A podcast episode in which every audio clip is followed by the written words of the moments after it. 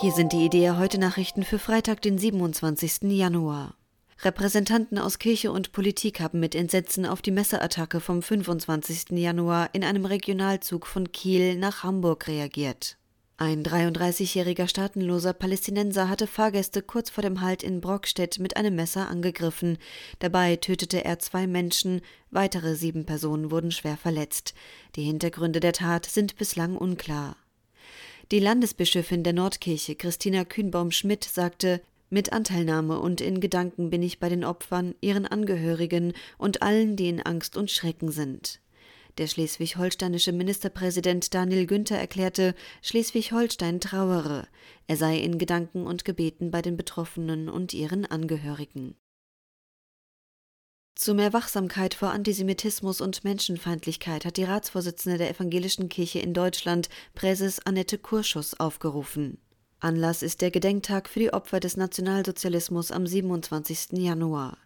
Der antisemitische, rassistische und antiziganistische Wahn sei entsetzlich und zersetzend, so Kurschus.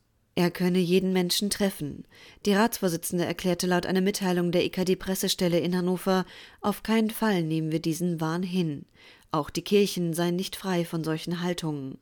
Antisemitismus zerstöre das Fundament, auf dem Christen stünden. Jeder habe täglich die Aufgabe, judenfeindliches Denken zu bekämpfen.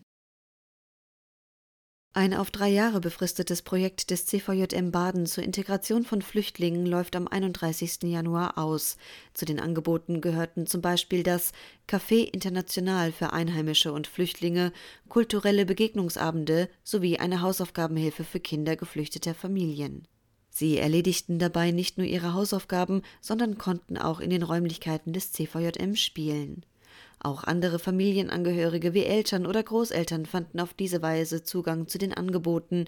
Mehr als 30 Kinder und Jugendliche nahmen das Angebot der Hausaufgaben und Lernhilfe wahr. Die Arbeit mit ukrainischen Flüchtlingen wird der CVJM bis Oktober im Rahmen eines Folgeprojekts fortsetzen. Kirchenvertreter haben mit Entsetzen auf einen mutmaßlich islamistischen Anschlag in der spanischen Stadt Algeciras reagiert. Am 25. Januar war ein aus Marokko stammender Angreifer mit einer Machete in zwei katholische Kirchen der andalusischen Stadt eingedrungen und ermordete einen Küster. Außerdem verletzte er vier weitere Personen. Augenzeugen berichteten, dass der Täter zuerst mit dem Ruf für Allah in die Kapelle San Isidro eingedrungen sei und die Menschen dort aufgefordert habe, zum Islam zu konvertieren. Dabei verletzte er den Pfarrer der Gemeinde. Daraufhin drang er in eine nahegelegene Kirche ein und tötete einen Küster. Die örtliche Polizei verhaftete den mutmaßlichen Attentäter schließlich. Der stellvertretende CDU-Bundesvorsitzende Andreas Jung hat die christliche Organisation Hoffnungszeichen anlässlich ihres 40-jährigen Bestehens gewürdigt. Sie engagiert sich für die Einhaltung der Menschenrechte, für humanitäre Hilfe und Entwicklungszusammenarbeit. Der Bundestagsabgeordnete Jung wörtlich das hat vielen Menschen nicht nur ein Zeichen der Hoffnung gegeben, sondern es wurden konkrete Fortschritte erreicht. Die Organisation mit Sitz in Konstanz beschäftigt rund 100 Mitarbeiter im In- und Ausland.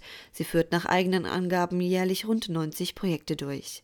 Allein im Jahr 2021 habe man mehr als 1,5 Millionen Bedürftige erreicht. Dieses Angebot ist spendenfinanziert. Mehr Nachrichten finden Sie jederzeit auf idea.de.